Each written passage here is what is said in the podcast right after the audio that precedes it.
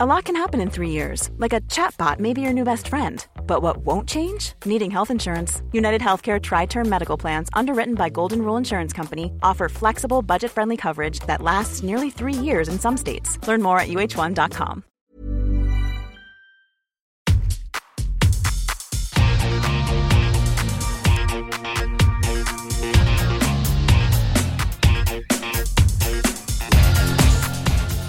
Hola, soy Cristina Mitre, periodista y autora del blog de Beauty Mail.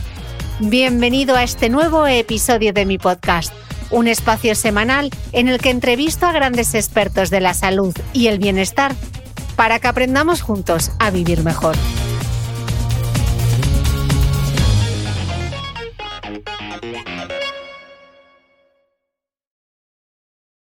En la hostelería eh, todos los grandes chefs dicen, no, la cocina de mi madre, de mi abuela, pero luego son ellos los que triunfan. ¿Y por qué?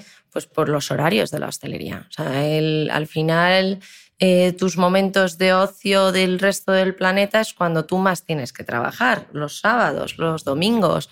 Nosotros que abrimos todos los días del año menos dos, pues al final es sacrificado. Entonces hay un punto en el que renunciamos de manera muchas veces voluntaria.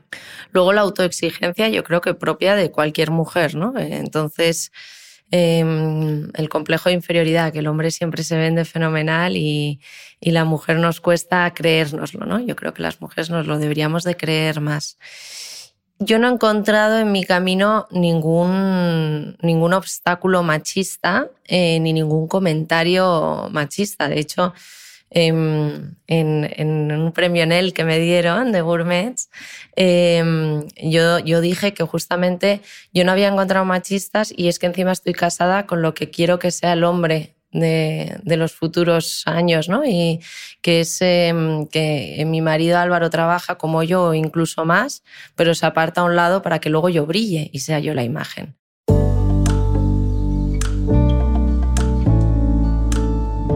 ¿Cómo organizas el guion de una entrevista cuando quieres hablar con tu entrevistada de cosas tan aparentemente inconexas como éxito empresarial, recetas de cocina, pandemia, cultivar tu huerto? reinventarse, alta gastronomía, conciliar, decorar una mesa con gusto, solidaridad, comer bien en casa, triunfar en redes sociales. Vamos a ver si hoy supero el reto con la chef y empresaria Cristina Oria.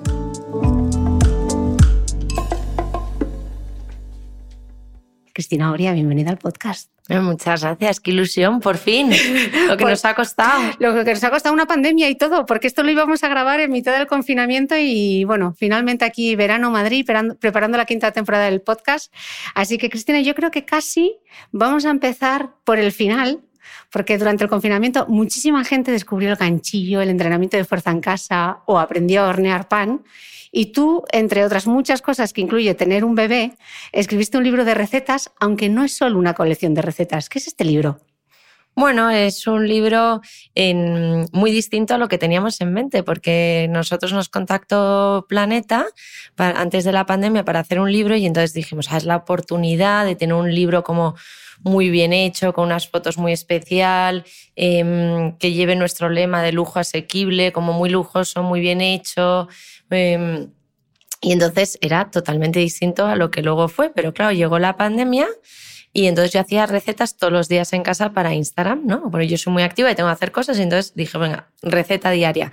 Y ahí le dije a Álvaro, oye, ¿por qué no aprovechamos y haces tú las fotos sin flash, sin nada? O sea, aquí que vienes tú tan eh, eh, bien equipada, es todo lo contrario a nuestro salón de casa con, ahora sale el sol, corre, corre, trae el plato y con el menaje que teníamos en casa. Entonces, em, al final no es ese libro tan lujoso que esperábamos, pero es mucho más bonito porque es un libro de familia. O sea, lo hicimos con los niños, en cuanto pudimos salir nos fuimos a nuestra huerta para hacer las fotos de en familia, que nos lo hizo una amiga nuestra.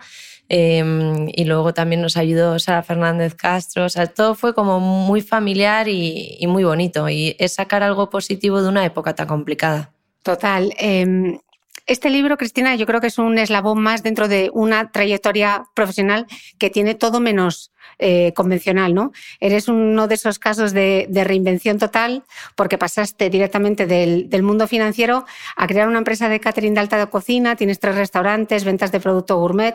¿Cómo ha sido todo este proceso que has hecho tantas cosas?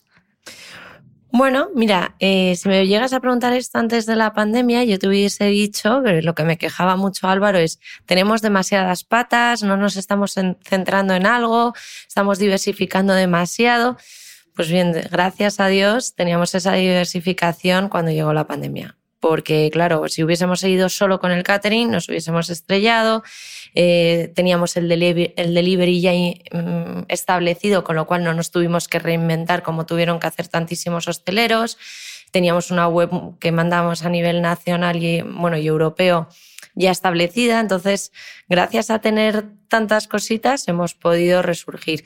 Y luego em, yo creo que en nuestro negocio Em, es atípico o ha funcionado porque no sigue la estela de nadie. No nos hemos intentado parecer a nadie, sino que es nuestra forma de ser y de ver la vida Álvaro y mía plasmada en un negocio. Entonces, todo lo que eso nos va ocurriendo, pues me encanta la India, pues vamos a sacar una colección de la India. O sea, es todo lo que nos va gustando, lo que nos va inspirando o escuchar mucho al cliente que, oye, ¿por qué no hacéis? A mí me encanta que me digan el por qué no haces y, lo desarrollo. Entonces, es verdad que yo siempre digo que Álvaro eh, me tienta mucho, que yo siempre digo, no, este año vamos a estar tranquilos, pero luego si me picas un poco el ¿y por qué no haces? me lanzo.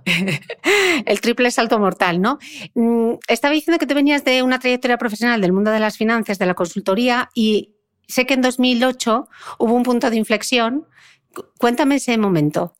Bueno, eh, yo es verdad que estaba en consultoría encantada, me encantaba mi trabajo, además creo que te aporta muchísimo para tus primeros años em, en el mundo laboral, porque al final ves muchas empresas de distintos sectores que quieren abarcar distintos problemas o, o potenciar distintas áreas y entonces eh, de repente te tienes que hacer experta de ese sector en cinco días. Y entonces, claro, es aprender mucho de algo que tú no tenías ni idea y ser experta de ese sector. Entonces, te, ayuda mucho a, ver lo que llaman en inglés el big picture, ¿no? de todos los negocios. Creo que eso a mí luego me ha aportado mucho en, en mi desarrollo futuro que de hecho me estoy desviando, pero mi madre me decía, pero ¿cómo? Cuando le dije, voy a dedicarme a la cocina, me dice, pero con todo lo que has estudiado y todo lo que has hecho, le digo, a ver, que esto no es resetear mi cabeza, que eh, el que sepa hacer muy bien croquetas y quizás mucho mejor que las mías, pero yo tengo otros ingredientes, que es eh, lo que me ha aportado mis estudios y, mi carrera profesional,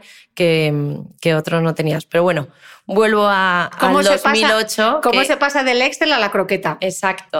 Eh, de las macro, pues yo quería seguir en mi Excel porque a mí me encantaba y yo no quería, yo algo, si tenía algo claro en mi vida es que quería trabajar para otro, no quería montar mi negocio y yo no quería trabajar tanto como han trabajado mis padres que tenían negocio propio y yo dije, yo no quiero ser mis padres y, y no me dejes, yo le dije a Álvaro que no me dejasen nunca montar nada y no me hizo ni caso, como ves.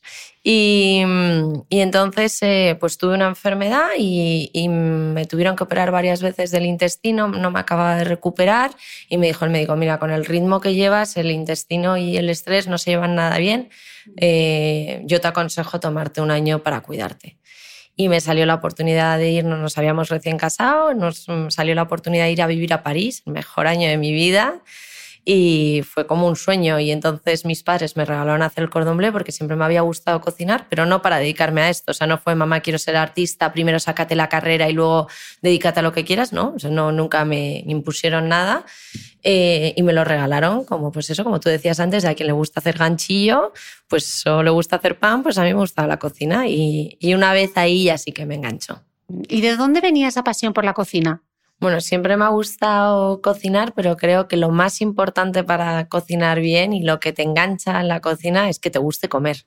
A mí me encanta comer, en mi casa siempre se ha comido muy bien, ha habido mucha cultura gastronómica, bueno, como te decía, son de San Sebastián y, no como la peli de Ocho Vascos, pues en mi casa era un poco igual, ¿no? Comemos muchísimo y, y bien. Y, y, nada, y luego mis, mis, abuelos tenían pastelerías que yo no conocí, pero bueno, ahí ya ves que ese, esa cultura por la gastronomía eh, me viene dada. eh, nunca pensé que iba a tener un restaurante, ni, ni mis padres me lo han fomentado. O sea, me encantaría decir que desde pequeña yo quería tener mi propio restaurante y no. Pero ya te digo que una vez que empecé el cordón bleu y vi todo el mundo de la gastronomía, es, eh, te engancha y ya no lo sueltas. Bueno, pero no te hiciste cualquier curso de cocina, te hiciste el curso de cocina, ya que lo ibas a hacer, ¿no? Dijiste, pues me hago el mejor. Sí, de hecho yo cuando estaba ahí le decía a Alvaranda que me he cogido un año sabático para cuidarme y tengo aquí un estrés. o sea, yo no era consciente de lo que era el, el curso, ¿no? Mm. luego ya cuando me vi ahí metida no, no me salí, pero sí que es, es duro, ¿eh? Y ahora lo han cambiado, creo que han hecho unas super cocinas en París, pero cuando yo fui, que es que ya fui, yo no, cuando fui no existía el de Madrid todavía. Y eran unas cocinas abajo que hacía un calor horrible, todos gritando, ¡We chef! y tal, o sea, como tipo, tipo peli, pues total. La chaqueta metálica, pero en versión cocina. Sí, sí, sí, sí. Un estrés, pero bueno, aprendí mucho. Qué bueno. Em, aunque tú vienes del mundo, del mundo de las finanzas, eh, ¿Cuál ha sido para ti la mayor dificultad eh, que te has encontrado en ese momento que te conviertes en empresaria? Pese a dominar el Excel, ¿qué era lo difícil? Bueno, lo difícil no he tenido, yo creo que soy muy positiva porque eh, cuando a veces me preguntan, ¿no? ¿Y qué no harías o en qué te has equivocado? Em, me cuesta eh, decirte una cosa, porque suena muy tópico, pero todas las dificultades luego han sido oportunidades. He aprendido y, me, he ido formando o lo he redirigido hacia una cosa que luego me ha salido bien. Em, lo más difícil ha sido crear equipo. Yo creo que el personal es, eh, sobre todo en hostelería, porque tienes eh, en, oficina tenemos muy buen equipo, pero muchas veces en los restaurantes nos ha costado formar equipo por la rotación, ¿no? Em, es lo que, lo que más me ha costado. Pero, pero ahora tenemos muy buen equipo y, y es una gran familia, ¿no? Mm. Eh, Cristina, hablabas antes de tus, de tus padres y en tu familia siempre habéis sido muy visionarios y muy emprendedores. Tu madre, Rosa Riu, eh, abrió en 1971 en el barrio de Salamanca una tienda de regalos que se convertiría con los años en uno de los grandes referentes de la decoración. La tienda era Musgo, que llegó a contar con más de 25 tiendas repartidas por toda España, más de 400 empleados, hasta que cerró en 2011, eh, fruto de la grave crisis que azotó, que azotó a España en aquella época. ¿Cómo te ha influido a ti ese legado? Porque tú dices, no, yo no quería, yo quería trabajar por cuenta ajena. Y esto me suena cuando yo era pequeña y veía el Instituto de Belleza de mi madre y me decían, tú serás esteticista. Y yo era, no, no, no, yo esto no lo quiero, no lo quiero. Y mira tú al final. Sí, de hecho, em, yo el otro día fui a unos premios que se llaman Sparring Girls, em, que es justamente para eh, dar visibilidad a, mujeres que han llegado lejos o, que han podido eh, cumplir sus eh, metas o, o, lo que ellos querían llegar a ser y darles visibilidad para que otras niñas vean que eso se puede llegar a hacer, ¿no? Y yo pensaba, justo yo es lo que siempre he renegado en casa. O sea, yo he tenido ese ejemplo de madre de me pongo el mundo por montera, abro mi tienda, que la abrió embarazada, eh, de mi hermano mayor, eh, trabajo muchísimo, me voy, mi madre es que se iba seis meses al año a China y a la India viajaba muchísimo. Cuando, o sea, yo me acuerdo, corre, corre, que es conferencia, ponte al teléfono que es tu madre, que es carísimo. O sea, eh, eso yo lo he vivido, es el momento conferencia, eh, mi madre lejísimos y no existía ni, eh, ella se comunicaba con los proveedores por fax, o sea, que es toda, como tú decías, una visionaria. Pero en mi época era raro, porque todas las madres estaban en casa, se dedicaban a ser amigas entre ellas, que yo le decía, es que no eres amiga de la, de la madre de, de mi amiga. Em, o yo montaba a caballo, no vienes a todos los concursos, ¿no?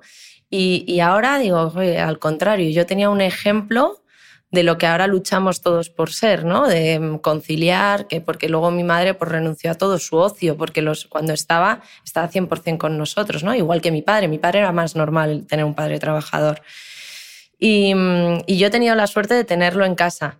Pero em, yo pensaba, no, no, yo no quiero ser tan trabajadora porque tengo su misma personalidad. Y bueno, y aquí estamos. Mm. ¿Y qué consejos te ha dado ella? Porque, porque decías que, claro, cuando tú dejas el mundo de las finanzas, tu carrera ya en el mundo de la consultoría y de repente dices, no, yo ahora lo que quiero es dedicarme a la cocina. ¿Fue como ataque de pánico? ¿Te apoyó? ¿Te dio algún, alguna dirección?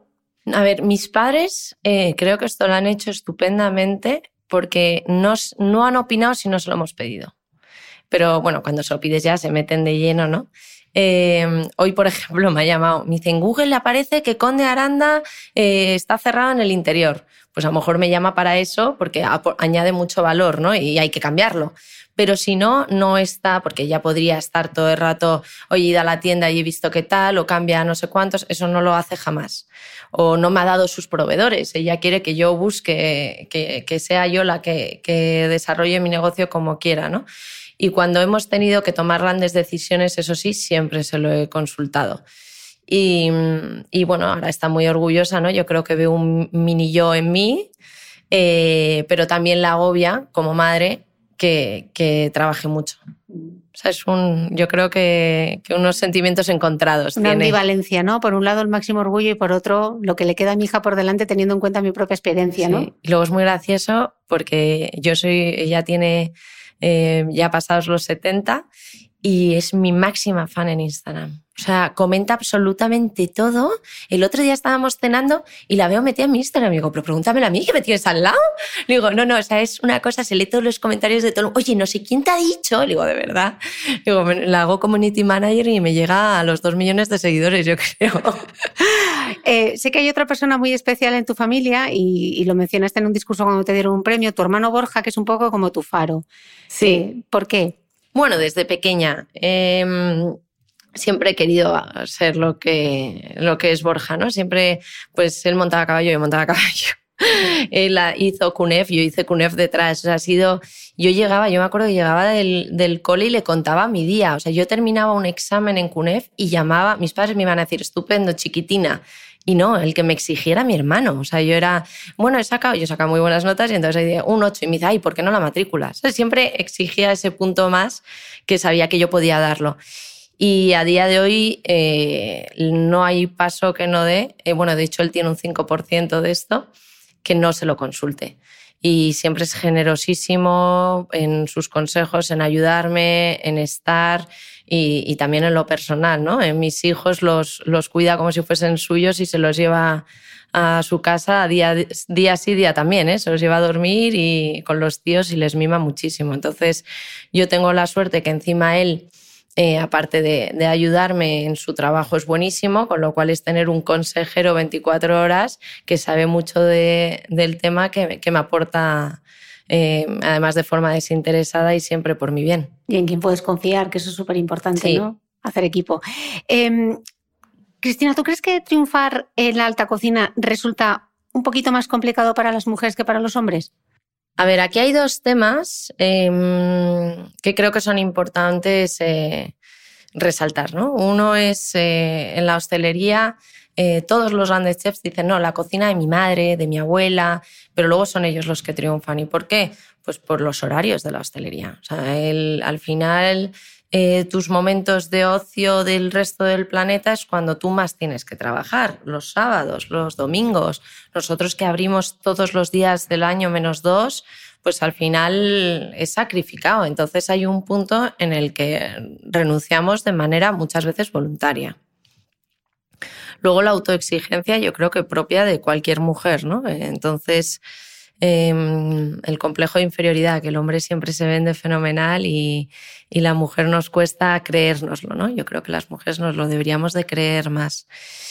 Yo no he encontrado en mi camino ningún, ningún obstáculo machista eh, ni ningún comentario machista. De hecho, en, en, un premio Nel que me dieron de Gourmets, eh, yo, yo dije que justamente yo no había encontrado machistas y es que encima estoy casada con lo que quiero que sea el hombre de, los futuros años, ¿no? Y que es eh, que mi marido Álvaro trabaja como yo, incluso más, pero se aparta a un lado para que luego yo brille y sea yo la imagen. Entonces eso me parece maravilloso. Entonces no, no, no te puedo decir, pues sí, lo he pasado fatal por ser mujer. Creo que solo por cómo es el trabajo y el tipo de trabajo y cómo nos exigimos nosotras y luego el cargo de culpa que tienes nada más nacer tu primer hijo, eh, son los principales impedimentos. Mm. Hablamos de impedimentos, pero si te tuviese que preguntar con... Que, no sé que, si impedimentos es la palabra políticamente bueno, correcta. Dificultades, ¿no? Retos, quizá. Sí. Si te tuviese que, que preguntar eh, o me tuvieses que resumir cuáles serían tú, para ti, las tres claves en esas tres cosas que crees que has acertado desde el punto de vista empresarial para definir el éxito que has tenido ahora. La pregunta difícil, es ¿eh? dificilísima. no hay comodín de. No, qué horror, qué horror. No puedo llamar a mi hermano Borja. que seguro que me lo dice bien. Em, bueno, eh, eh, según en qué etapa te encuentres, yo creo que esas tres cosas ponderan más o menos, ¿no? Bueno, una muy importante es trabajar mucho, dedicarle muchas horas. Yo creo que hay poca gente que le haya ido bien sin, sin trabajo y constancia y en creer en tu idea. Em, luego a mí me ha venido muy bien lo que te decía, escuchar al cliente para saber hacia dónde tirar y cómo y ser muy rápido reinventándose o, tomar decisiones meditadas pero rápidas y, mm, y, estar centrado. Y que te guste lo que haces porque como le dedicas mucho tiempo, te tiene que gustar mucho. Mm. Em, ¿Cómo has aprendido claro, con tantos negocios, con, tres restaurantes y con todo, todo lo, todos los satélites que tienes alrededor, ¿cómo has aprendido a gestionar eh, la incertidumbre y la responsabilidad que supone tener tanta gente a tu cargo? Porque tienes mil frentes abiertos.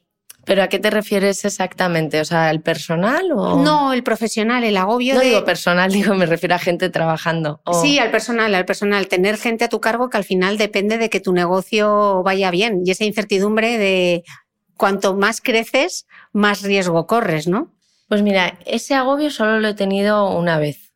Y fue cuando tuve que grabar un vídeo el, el 14 de marzo diciendo que cerrábamos todo. Ahí fue como una losa horrible, una incertidumbre de poder decir, mira, ahora cerramos porque es lo un día antes de, que nos obligasen, ¿no? El, 12 yo creo que fue, cerramos nosotros. Y, pensar que, bueno, pues yo tengo la suerte que tenemos eh, Álvaro y yo unas familias que nos podrían ayudar si nosotros nos va mal, pero la responsabilidad de 130 familias, que, no, que muchas de ellas no tengan esa suerte de un backup que de familiar, y que dependían de mí es lo peor que, me ha pasado. O sea, el, chicos, lo siento, tenemos que cerrar, no sabemos qué va a pasar, no sabemos cuánto tiempo, no sabemos el alcance, no sabemos eh, ya no solo el tema económico, sino lo que os va a pasar de salud a vosotros y a vuestros familiares. Y, siempre nosotros hemos podido resolver, hemos podido tener ases en, el, en la manga y ahí no teníamos Esa es la losa más fuerte o más eh, pesada que hemos tenido fue ese día, yo grabando un vídeo para todos, porque intentamos ir a todos los restaurantes y a contarlo personalmente, pero muchos no estaban y decidimos mandar a Álvaro y yo un vídeo. Y, ahí se me ve la cara desencajada. Mm. Decías al principio de la entrevista que uno de, de los mayores retos había sido crear equipo. Mm, ¿Cómo lo lograste? Bueno, eso te lo tendrían que responder ellos. Pero tú qué crees, tú qué crees, cómo crees que... Bueno, yo tengo la suerte y por eso he podido delegar y por eso he podido eh, crecer, que en las distintas áreas más importantes o, que yo doy más importancia, tengo una figura que me lo gestiona muy bien. Entonces, desde la jefa de cocina de catering, que es Loli, que lleva conmigo desde los inicios, es una crack y estoy tranquilísima con ella. Paz, que la tienes aquí en la oficina, que me lleva todo el tema de administración. Álvaro, evidentemente, claro. Los jefes de cocina de cada sitio, Ana, que me gestiona los restaurantes, recursos humanos con Edu, eh, Mariana en marketing, que lleva conmigo desde el principio y que se ha ido añadiendo gente que, que tiene el espíritu CEO. Yo creo que es em, una de las cosas que, que a mí me ha dado los años, es que eh, creo que en una entrevista el 50% es si vales o no vales o sabes hacerlo o no hacerlo, pero el otro 50% es que encajes con la cultura de la empresa, o sea, que te mole la empresa. Entonces, si ya tienes ese feeling con tu jefe, que puede ser muy distinto en cada empresa, eh, eh, vas a crear ese equipo mucho más fácil. Mm. En muchos manuales se dice que hay que aprender a separar el trabajo y la vida personal, ¿no? Y sin embargo, tú en el primer párrafo del libro, en la introducción y, en esta entrevista, estás diciendo que tú y tu marido, Álvaro Corsini, eh, hacéis todo lo contrario, que incluso los niños forman parte de ese universo. Yo no sé dónde empieza y dónde acaba, si empieza el Sí, sí, donde se entremezcla, pues eso, el catering, el cocinar, la empresa, las actividades diarias en familia. ¿Por qué crees que en vuestro caso os ha funcionado? Bueno, porque hemos, yo creo que no existe la fórmula perfecta de la felicidad. ni, nadie dice, oye, si sigues estos ingredientes te va a salir esto perfecto, ¿no? Entonces, creo que cada uno tiene que buscar lo que le haga feliz y otra vez volver a lo que te contaba antes del cargo de culpabilidad, ¿no? No sentirse mal, llegar hasta donde puedes y no sentirte mal por no llegar a donde no puedes y, buscar lo que a ti te hace feliz. Si a ti te, esta combinación de trabajar con tu marido, poder ir a recogerles a las cuatro y media al cole, pero luego tener que soltarles porque tengo que ir corriendo a un catering, eh, me hace feliz y me encaja y ese puzzle a mí me funciona, pues sigue con ello. Si no, en el momento en que no me funcione, el otro día me preguntaban, ¿y con tu marido no intentas no hablar del negocio? Y digo, bueno, cuando a mí me produzca un estrés o un malestar o no nos divierta hablar del negocio, intentaré trabajar sobre eso, pero mientras nos divierta, nos aporte y nos guste, pues hablamos de eso. no, no, no voy a cambiar mi tema de conversación obligatoriamente. Venga, de 9 a 10 hablamos de otras cosas. Pues, pues eh, hablaremos de lo que nos aporte y nos divierta. Mm. Eh, por todo lo que nos estás contando, Cristina, eh, vosotros tenéis una corresponsabilidad 100% en todo. ¿Te sientes de alguna manera un poquito excepcional? No, no, no, para nada. No, no. ¿Crees que hay muchas más parejas que son capaces de hacerlo? Bueno, mm, eh, no sé, habrá muchos que no lo intenten nunca por ese miedo y por eso que, o sea, a mí me sorprende que todo el mundo me hace esta pregunta, ¿no? Cómo es trabajar. Digo, pues es que no, no, no lo veo un impedimento. Entonces, es verdad que hay veces que a las 11 de la noche le digo, quiero ver la serie de turno y no me sigas hablando de esto, pero, pero aparte de eso, eh, a mí me aporta mucho y creo que, no, sé, la gente tiene como mucho miedo a eso, todo el mundo, ¿eh? todo el mundo me dice, yo me mataría con mi marido. Pues, pues no sé, para eso lo has escogido, para que sea tu compañero de vida, ¿no? O sea, quiero decir, te tendrías que llevar bien con él. o sea, no lo veo tan drama. ¿No ves tanta dificultad? Sí, sí, sí, no, no, no. Nosotros nos llevamos bien. Es verdad que, mm, que a lo mejor continúas eh, eh, ciertos roces que has tenido en el trabajo o alguna decisión de que no te ha encajado tanto, pero también te llevas muchas más alegrías que compartes y muchos más logros y felicidad. No sé, a mí me, me pondera mucho más lo positivo que lo negativo, que es muy poco. Eh, Cristina, si te digo pulsioxímetro, ¿qué piensas? que hace un año y medio no sabía que eran tan necesarios. A lot can happen in three years, like a chatbot may be your new best friend. But what won't change? Needing health insurance. United Healthcare Tri Term Medical Plans, underwritten by Golden Rule Insurance Company, offer flexible, budget friendly coverage that lasts nearly three years in some states. Learn more at uh1.com. This Mother's Day, celebrate the extraordinary women in your life with a heartfelt gift from Blue Nile. Whether it's for your mom, a mother figure, or yourself as a mom, find that perfect piece to express your love and appreciation. Explore Blue Nile's exquisite pearls and mesmerizing gemstones that she's sure to love. Enjoy fast shipping options like guaranteed free shipping and returns. Make this Mother's Day unforgettable with a piece from Blue Nile. Right now, get up to 50% off at BlueNile.com. That's BlueNile.com.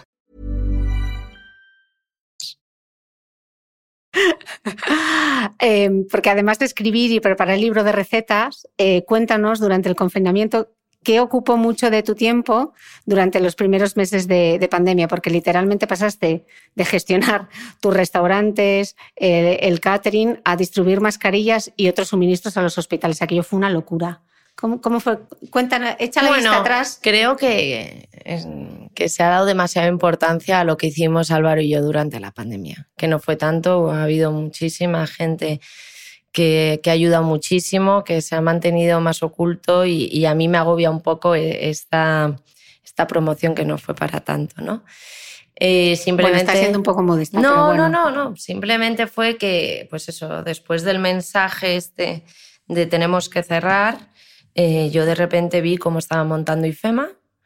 Eh, tenía el teléfono de Begoña Villacís porque justo había coincidido en un acto de mujeres con ella y no la, no la conocía de nada. ¿eh? Y entonces la mandé un WhatsApp y le dije, oye, em, hemos cerrado el catering, yo tengo un montón de mesas, tengo camiones, tengo un montón de logística. Si necesitas algo eh, para IFEMA, lo pongo a vuestra disposición. Me contestó que aluciné eh, la capacidad de ella, como de todos los concejales, o que fuimos hablando luego a lo largo del tiempo con muchísimos concejales y, mm, y de asuntos sociales, cómo los políticos, por lo menos de Madrid, que es lo que yo viví, em, supieron eh, ponerse también a disposición del particular, ¿no? del, del, que tenía capacidad de ayudar y pedir. O sea, para un político decir, oye, pues consígueme esto, me, me parece muy honrble, ¿no? O sea, no sé si es la palabra.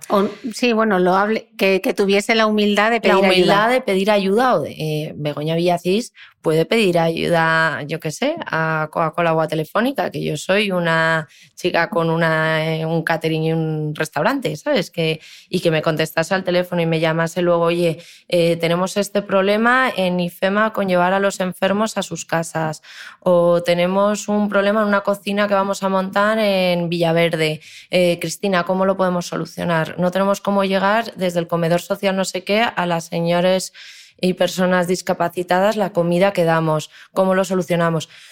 Pues eso me parece muy bonito, ¿no? Que se tendiese esa mano al pueblo, como si dijéramos, para pedir ayuda. Bueno, volvemos al tema IFEMA. A mí le dije, tengo a tu disposición, pongo a tu disposición todo lo que nosotros tenemos y me escribió y me contestó, mira, te voy a dar contacto a no sé quién que, eh, pero creo que lo que necesitan es eh, el famoso tiente en pie, porque están montando durante 12 horas, es la UME, todos, bomberos, todos, pero no hay cafeterías abiertas en IFEMA por la pandemia. Está todo cerrado y no tienen nada que comer ni beber. Y ahí que nos fuimos Álvaro y yo, yo estaba embarazada del tercero, y vinimos aquí al Obrador Em, a cocinar. Y entonces yo mandé una foto al chat familiar de Álvaro y yo con la bandeja, con todos los croissants, tortillas y tal, y de comida para IFEMA. Y me dijo mi cuñado, lo tienes que publicar en redes porque yo se lo he mandado a unas amigas mías y todas quieren ayudarte. Y creo que, que, estás en la obligación, con todos los seguidores que tienes, de moverlo. Y yo le dije, no, no, porque se va a utilizar como marketing, yo no quiero parecer aquí que soy la salvadora del mundo, porque no lo soy, que estos son cuatro croquetas. Y me dijo, no son cuatro croquetas porque a lo mejor puedes llegar más lejos. Y así hice. Y mandé un, eh, publiqué una foto de, y entonces todo el mundo quiso ayudar. Todo el mundo quería ayudar, pero no sabía cómo. Era un momento que veías que todo se desbarajustaba a tu alrededor, pero no sabías cómo dar el dinero o no podías salir de tu casa a ayudar. Y como yo ponía todos los días fotos de a dónde iba ese dinero, entonces al día siguiente me levanté y llamé a una amiga mía notaria, Ana, López Moniz le dijo, oye, ¿cómo podemos hacer una sociedad eh, social, algo que podamos, independiente de, Cristina Oria SL? Y al final me dijo, mira, lo más fácil es hacer un crowdfunding, que sean las cuentas separadas y que si te quieren donar y tú ya ahí haces transparencia total de cuentas y, y lo vas creando. Y así lo hicimos y lo fui publicando en redes y nos llegaban peticiones de lo más variopintas. Y al final lo que más me costó conseguir fueron los pulsioxímetros, que a mí me parecía increíble que La Paz o el Gregorio Marañón no tuviese, porque es esto de medir el oxígeno en sangre para decidir a quién se le ponía la bombona, porque como no había tantas, pues según cómo fueses, y entonces tenían uno por planta. Tú sabes lo rápido que es tener más para ver, es que es, que es cuestión de segundos el oxígeno, y entonces, y el termómetro láser, ponían el termómetro debajo de, del brazo, con lo rápido que es un termómetro láser, que no tuviesen. Eh, no te digo el hospital del pueblo de perdido en no sé dónde, que no digo no sé dónde para no ofender, porque basta que diga un pueblo como para que ahora me salga la liga del pueblo en mi contra. Estamos hablando de los principales hospitales de Madrid y, todo el mundo súper agradecido, fue súper bonito. Y de todo lo que viste y de todo lo que viviste, ¿qué fue, qué fue lo que más te impresionó cuando echas la vista atrás? ¿De, qué te acuerdas? De lo que engancha ayudar. Yo hubo un punto me dijo Álvaro, oye, tienes tres hijos, tienes una empresa, estás embarazada, estás obsesionada con esto. Desde el punto de vista, bueno, él, o sea, él era el que más estaba ayudando, pero es verdad que, que el ayudar necesita seguir ayudando, o sea, te aporta mucho más. O sea, a mí me mantuvo cuerda toda esta pandemia el poder ayudar. O sea, a mí me aportó muchísimo. ¿Y cómo te organizabas en aquellos días?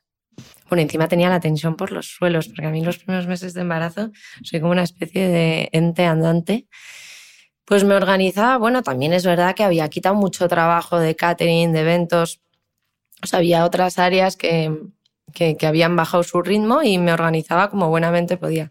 De hecho, aquí me van a tachar de mala madre, pero yo tenía un hijo que ahí tenía cinco años que me llamaron del colegio y me no, es que tiene que estar en todos los, al lado, tienes que estar, de... y le dije, mire, eh, no me da la vida. Yo no puedo estar de cada zoom que hace el niño al lado aprendiendo a, a, a sumar.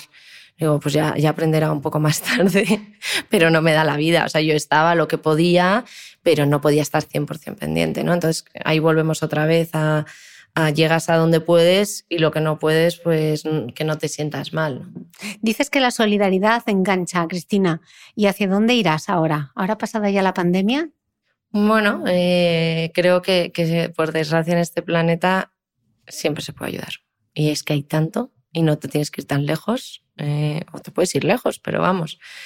Eh, desde hacer el, un poco más sostenible todo, o sea, desde empezar por uno mismo, a trasladarlo a tu trabajo y luego queremos seguir desarrollando nuevas vías de ayuda ya con alimentos. Eh, hablabas antes de las redes sociales, lo importante que han sido las redes sociales, tu madre, que es casi eh, que va a ser tu, próximo community manager. Tú gestionas tú sola tu Instagram y contestas. O sea, yo te he estado en tu restaurante, he subido una foto y me has contestado tú. Hombre, es que has em, hecho hoy intensivo. O sea, esto sí que es documentarse antes de una entrevista. Yo llegué y me fui a tomar un café en esas tazas que me gustan tanto porque te había dicho que iría. ¿Cómo las has utilizado las redes sociales? Eh, también tuviste un blog. ¿Qué conclusiones sacas de este mundo digital? Esa parte digital, ¿cómo ha sido de importante para el desarrollo de tu negocio? Ha sido fundamental. Em, yo, de hecho, ya tenemos un nivel en el que yo podría contratar una agencia de comunicación eh, también llevo todo lo de prensa, por ejemplo, y, pero no, no quiero, porque es que me da ese pulso que te digo que la gente me, me ayuda a crecer. O sea, mis seguidores me, me dan ideas, me, me, dicen, oye, ¿por qué no haces tal? Es que ese, eso lo perdería, ese perdería ese contacto con la gente. Y, y, luego es que eso por un lado y por otro es que es una realidad que lo que publico o cuento luego se vende. Entonces yo, por ejemplo, volvemos a la pandemia si yo no llego a tener unas redes tan potentes, no hubiese podido vender a nivel nacional. O sea, ¿por qué alguien de Cuenca me va a pedir si no ha venido nunca a Madrid a nuestro restaurante? Pues es gracias a las redes, ¿no? Y yo tenía ahí ese debate que tiene mucha gente de si las redes son buenas, o no son buenas antes de la pandemia. Y tras la pandemia, 100% buenas. Mm. Eh, Cristina, en un post de Instagram leí que mm, confesabas que a veces cometes errores al escribir porque tienes dislexia. Sí. Eh, ¿Esa dislexia te ha hecho sentirte insegura en algún momento? No. Em, la verdad es que, mira, yo tengo un niño de seis años, también tiene dislexia, y claro, yo le decía a Laura, digo, claro, yo entiendo que a unos padres que no están relacionados con la dislexia em, les supone un trauma, un drama, uy, mira la dislexia, un drama. he mezclado trauma con drama. Tenemos esa habilidad. Eh, pero creo que no, o sea, para mí no fue ese, ese drama, ¿no? Porque como lo he vivido y luego me ha ido relativamente bien, pues es verdad que yo tuve la suerte que a mí me lo pillaron muy pequeña, eh, me lo pillaron antes de aprender a escribir y a leer. Y entonces iba a una psicóloga, me encantaba, que era jugar con Elena, y, y me ayudó muchísimo. Y luego no, no he tenido grandes dificultades, he, em, he estudiado muy bien la carrera sí que lo noto. Por ejemplo, ahora me dices derecha izquierda y cortocircuito. Si tengo que decírtelo, ¿no? Tengo que hacer que firmo y, y como esto, pues drama y trauma, mezclarlo. Y, y por ejemplo, eh, una cosa que cuento, que Álvaro se ríe de mí, yo soy mucho más ágil en cálculo mental porque mis probabilidades de meter un número en la calculadora y que evocarme, en vez de poner 69, poner 96, son muy altas. Entonces, desde pequeña yo he desarrollado mucho más el cálculo mental, ¿no? Eh, creo que, que esas otra vez volvemos a dificultades, ¿no? La palabra eh, que he podido tener eh, me han servido para desarrollar otras. Otras habilidades.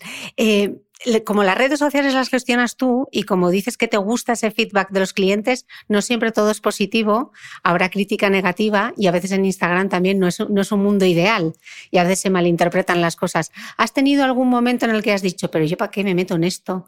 ¿Para qué lo comento? Esto lo saco, que lo haga un community manager.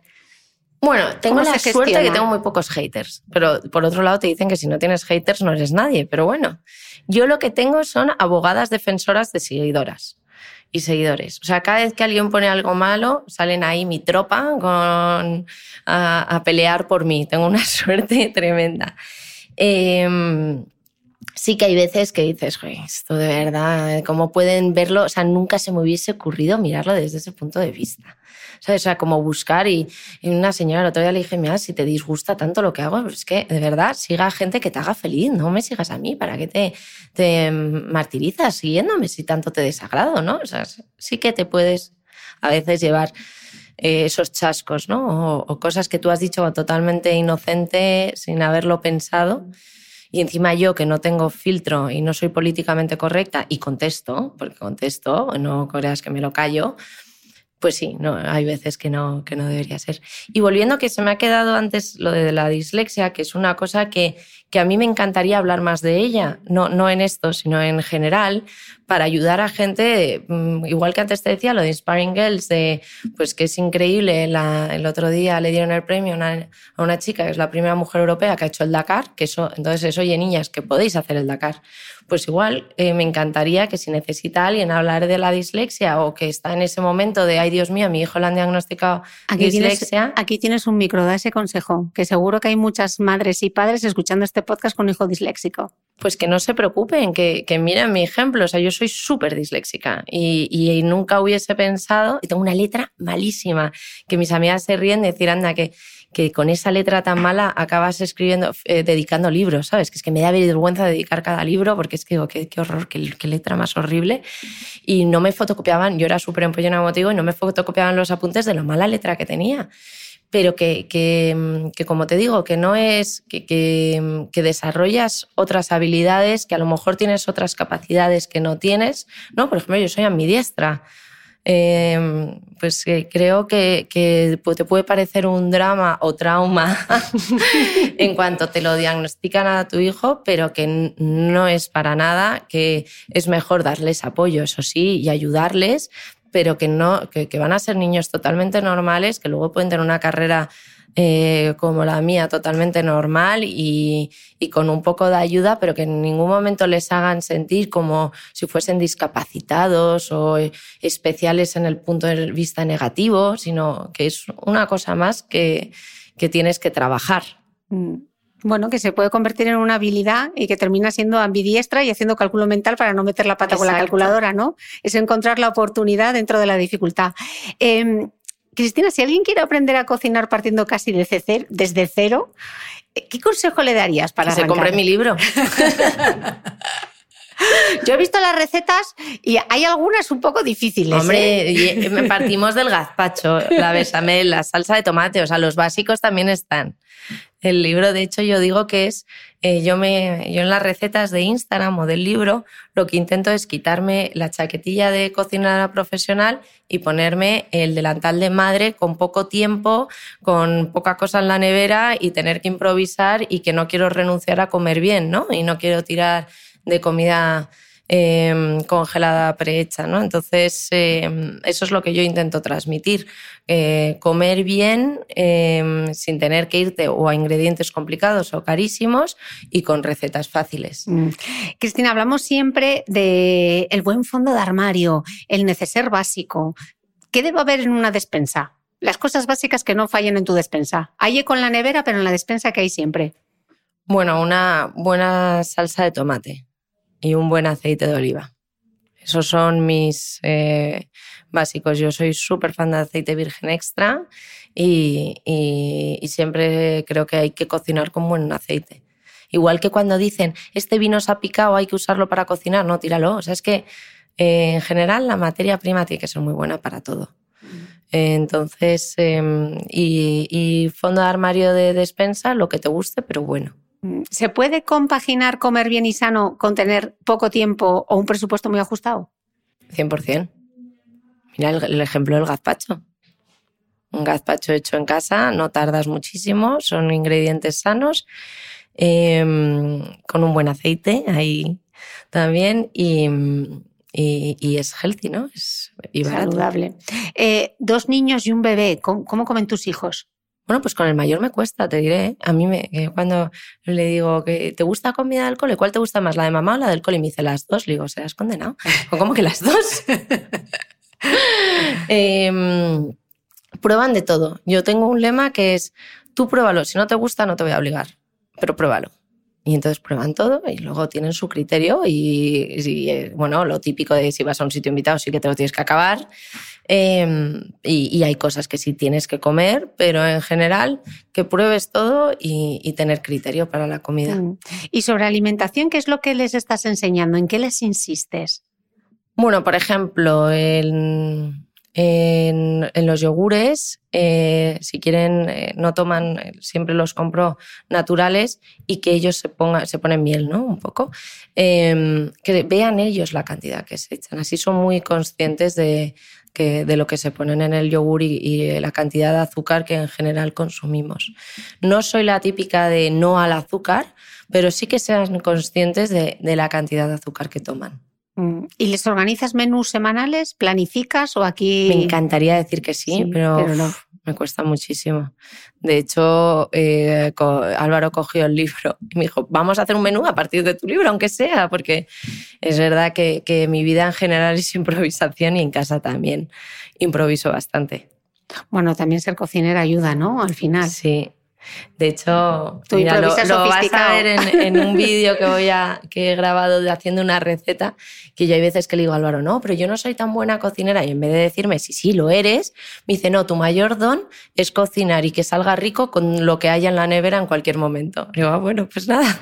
Bueno, es un gran piropo, el que es un gran piropo. Igual un cocinero estrella Michelin se pone no, las tres cosas que no sé yo si sería capaz. Sí, sí, sí. Para ser buen cocinero tienes que haber tienes que hacer una bechamel muy buena de base. Eh, las bases tienen que ser buenas. De hecho, eh, yo siempre digo que, que, no hay cosa peor que el cocinero que pretende ser estrella y, se estrella, porque no cocina bien de base. O sea, para llegar a ser un buen cocinero, siempre has cocinado muy bien las bases de, de, de salsas, de recetas básicas. Eso lo dominas. Si no, no puedes eh, aspirar a llegar a lo alto. Bueno, con los, como los grandes pintores al final, ¿no? Para hacer, para hacer el cubismo, primero has tenido que pintar sí. otras muchas cosas, ¿no? Bueno, como todo, volvemos a lo que decíamos antes de trabajo. Mm. Háblame del, del, huerto, que lo comentabas antes que cuando publicaste el libro, las de exteriores los hicisteis en el huerto. Ese huerto de Morata de ¿no? Tajuña. Tajuña. ¿Qué te aporta el huerto? Me encanta. Es mi donde me Mm, más feliz soy. Eh, mi madre me dice, anda, que te vas al huerto y te cambia la cara, ¿no? Pues, pues es un poco eso. Em, es una afición que no sabía, como todo, como estás viendo en mi vida, no sabía que iba a tener, ni sabía que me iba a enganchar tanto. Álvaro sí que es ingeniero de montes y le encanta el campo, pero, pero yo no sabía que iba a tener esta afición. Eh, pero bueno, el otro día vi, eh, me mandaron una foto de lo que te produce felicidad y ponían los gráficos como el dinero, el amor y de repente se disparaba con tomar tus propios tomates. Pues a mí es lo que me ha pasado. Sea, el, cultivar, el recogerlo, el enseñarle a los niños eh, de dónde sacan los tomates, que mi hijo lo que más le gusta en el mundo son los espárragos porque lleva tres años, que es que los espárragos no salen hasta los tres años. Entonces, claro, había tanta expectación con los espárragos como para que no le gustasen.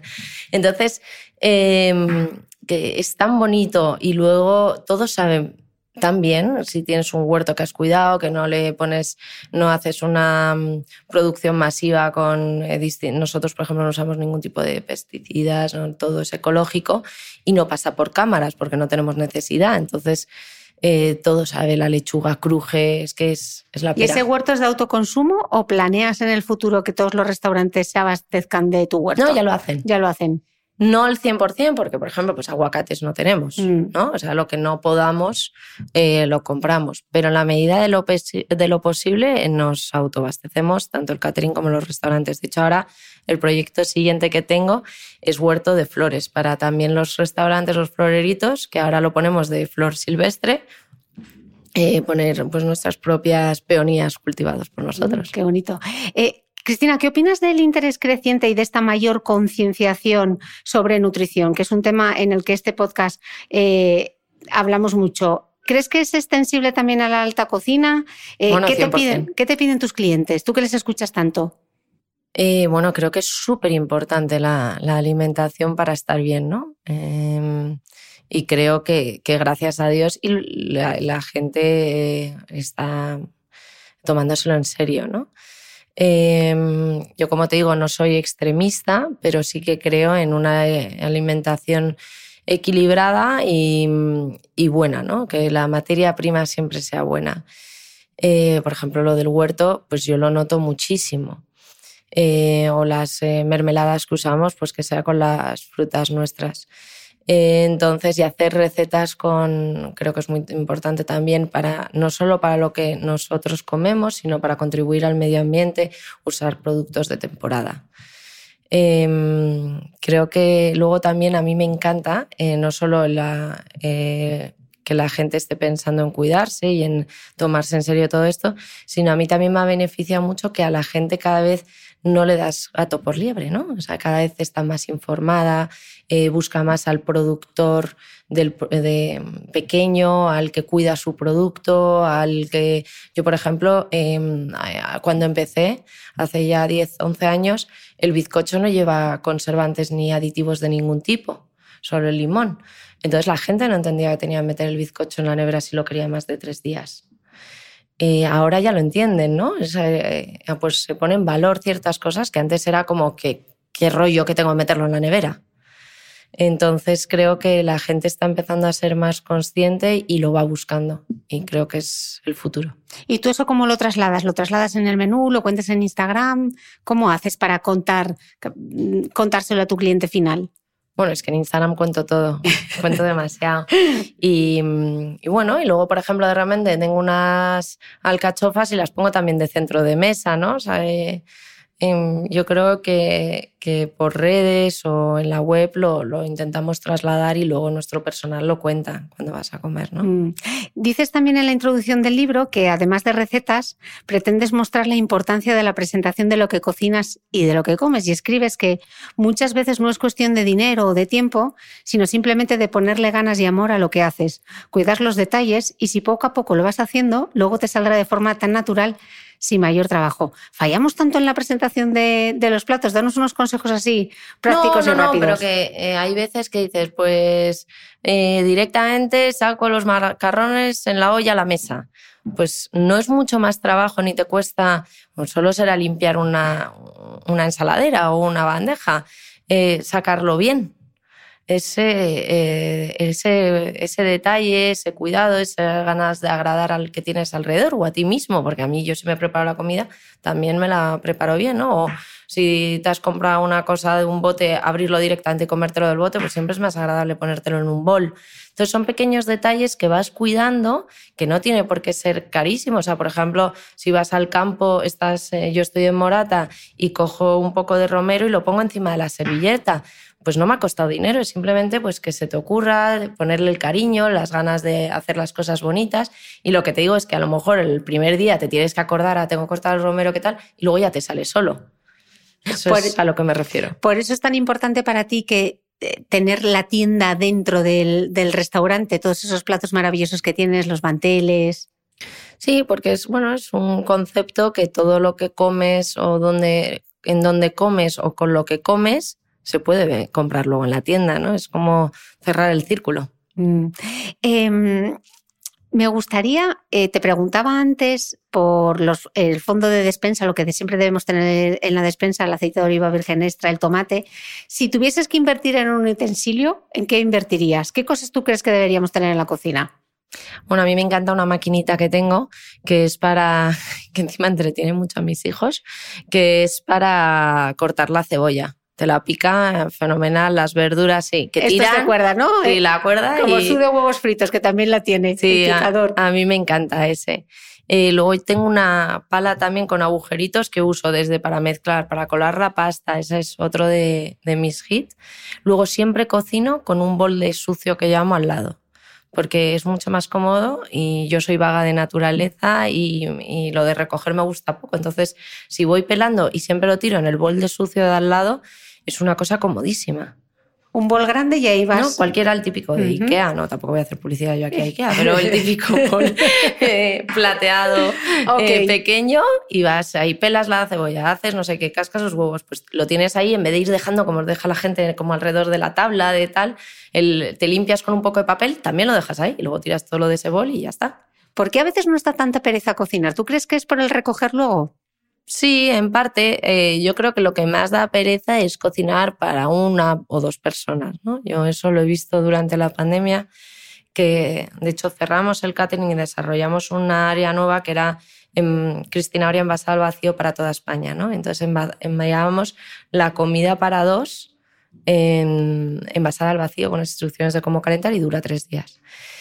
Y eso sí que vi muchos mensajes de qué bien me envías el cocido para dos porque a mí me mata hacer un cocido para dos. Y tienes toda la razón, es que hacer un cocido lo haces para el domingo cuando te viene mucha gente, ¿no? Ocho personas o tal. En pandemia no. Este invierno eh, la gente, un cocido para dos o para tres, pues era un poco más latoso.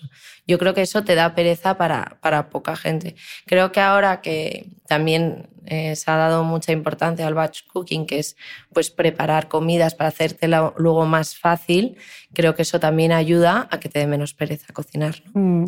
Eh, Cristina, ya para terminar, em, ¿Qué consejo le darías, aunque tú realmente no te reinventaste porque utilizaste mucho de los conocimientos que tenías antes, pero alguien que esté pensando en dar un giro a su carrera, tú que pasaste de las finanzas y luego montaste todo el tema de la gastronomía, ¿qué, consejo te hubiese gustado a ti oír en aquel momento? A un emprendedor. Bueno, siempre, siempre doy el mismo. Que, que nunca dejen un trabajo que esto lo he oído muchísimo, eh, por vivir mejor o ser su propio jefe. No hay peor jefe que uno mismo y no hay peor trabajo o jefe que las horas que vas a emplear a tu propio negocio, ¿no? Eh, yo estoy segura que tú ahora trabajas muchísimo más que cuando trabajas en él y, y eres mucho más exigente contigo misma. Y luego también que la persona que tengas al lado sepa lo que es emprender y lo que está dispuesto a sacrificar, porque tú lo sacrificas porque te encanta tu proyecto, pero el de al lado también va a tener que hacer sacrificios y que esté dispuesto a hacerlos contigo. Mm, ¿Y un consejo para, para quien quiera cocinar mejor? Para quien quiera cocinar mejor, que se lance. Es que la cocina yo creo que la gente tiene miedo porque no se lanza pero que, mira, yo, yo no vengo de, toda la vida sabiendo cocinar, creo que hay que lanzarse y perder el miedo, si es que no es tan complejo. Mm, un consejo para conciliar. Bueno, yo vuelvo al cargo de culpa, ¿no? E intentar aprovechar el tiempo que estás con tus hijos al máximo posible, ¿no? Yo, por ejemplo, me obligo a dejar un poco el móvil porque tengo cierta adicción al móvil y, lucho contra ella y cuando estoy estar 100% y disfrutar de ellos y que sea tiempo de calidad. Mm. ¿Y el mejor consejo que te hayan dado, el que te grabarías o te pondrías en un post-it para recordar? Mm, qué difícil, pues esto me podías haber dicho antes y me la traía un poco trabajada, porque me dan muy buenos consejos. Yo soy como una esponja y, y absorbo todos los consejos. Pero. El que te da Borja. Borja me da muchos. el que más te repite. Bueno, yo creo que, que el más importante es el, el, que busques la felicidad. Buscar el, lo que a ti te hace feliz, ¿no? Que es lo que antes te he dicho, que, que no tiene por qué ser la felicidad del de al lado. Que encuentres tu propia felicidad. Al final de la vida a ti te dicen, ¿eres feliz o no eres feliz? Es un sí o un no. Pues intenta conseguir ese sí. Cristina Oria, hemos tardado, pero lo hemos conseguido. Pandemia mediante. y ha merecido la pena. Y ha merecido la pena la espera. Muchísimas gracias y espero que vuelvas a este podcast. Muchísimas gracias. Y a vosotros nos escuchamos de nuevo el próximo domingo.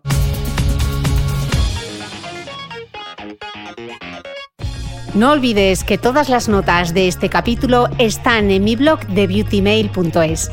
Además, si no quieres perderte ninguna entrevista, suscríbete al podcast de Cristina Mitre en tu reproductor de podcast habitual. Y un último favor, si me escuchas en Apple Podcast, regálame unas estrellas y déjame una reseña, porque así ayudas a que este podcast siga creciendo. Muchas gracias y nos escuchamos de nuevo el próximo domingo.